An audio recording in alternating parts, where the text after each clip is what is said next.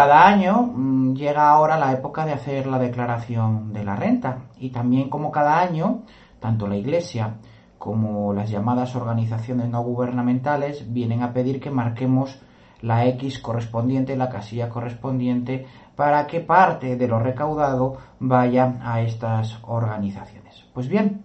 eh, si esto es tan público y tan notorio por las campañas que se hacen en televisión, en prensa, para que se marque cada uno la X correspondiente, o las dos X en iglesia y organizaciones no gubernamentales, lo que pasa bastante desapercibido es cómo los partidos políticos también marcan su presencia en la declaración tributaria, al punto de que la contribución a los partidos estatales se convierte en auténtico premio de fidelización de la ciudadanía, es decir, se premia la servidumbre a la clase política. En efecto, el artículo 68.3c de la Ley del Impuesto sobre la Renta, al lado de las deducciones por donativos a entidades sin ánimo de lucro y asociaciones de utilidad pública, establece una deducción con un tope de 600 euros eh, sobre el 20% de las cantidades que se pagan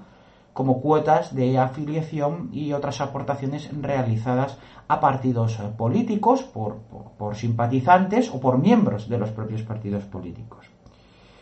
La propia existencia de esta deducción en la declaración de la renta nos viene a reconocer la importancia social que se le está dando del Estado, desde el Estado a los partidos políticos, el reconocimiento como algo más que asociaciones de orden eh, voluntario, premiando pues su sustento económico por el común de los mortales e igualándolo legalmente en términos de justicia tributaria a quien viene obligado, por ejemplo, a satisfacer eh, pensiones a favor de sus hijos o a asegurarse el futuro tras su retiro mediante aportaciones a planes de pensiones o a, mutualidades.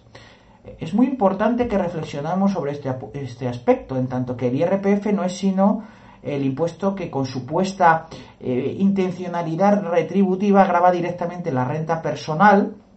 del contribuyente eh, contemplando los elementos de justicia y equidad tributaria más elementales. Por tanto, las reglas de este impuesto deben recoger también los criterios más básicos y más elementales de adecuación entre la generación de la riqueza y la inversión personal del común de también de los, de los contribuyentes, ¿no? Eh, entonces, eh, aquí lo que se está reconociendo es que los partidos políticos son algo muy importante y se premia la servidumbre a los mismos mediante las contribuciones que a ellos se hagan.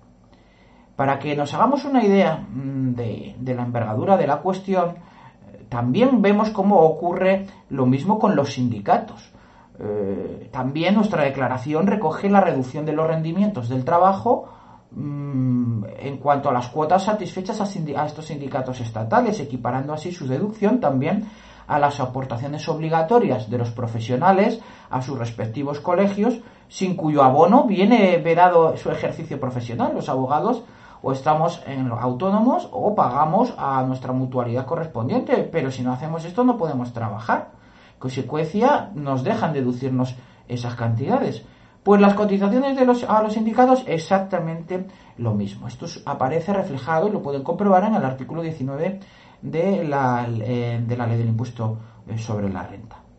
En definitiva, y con esto quiero concluir, la perpetuación de los partidos y los sindicatos en el Estado como bien deseado por el poder único e inseparado, tiene así su correspondencia en las obligaciones tributarias que ahora, en este momento, nos vemos obligados a satisfacer, a tal punto que se premia la aceptación de la servidumbre con la participación económica en estos entes que deberían ser meramente asociativos y pertenecientes a la sociedad civil.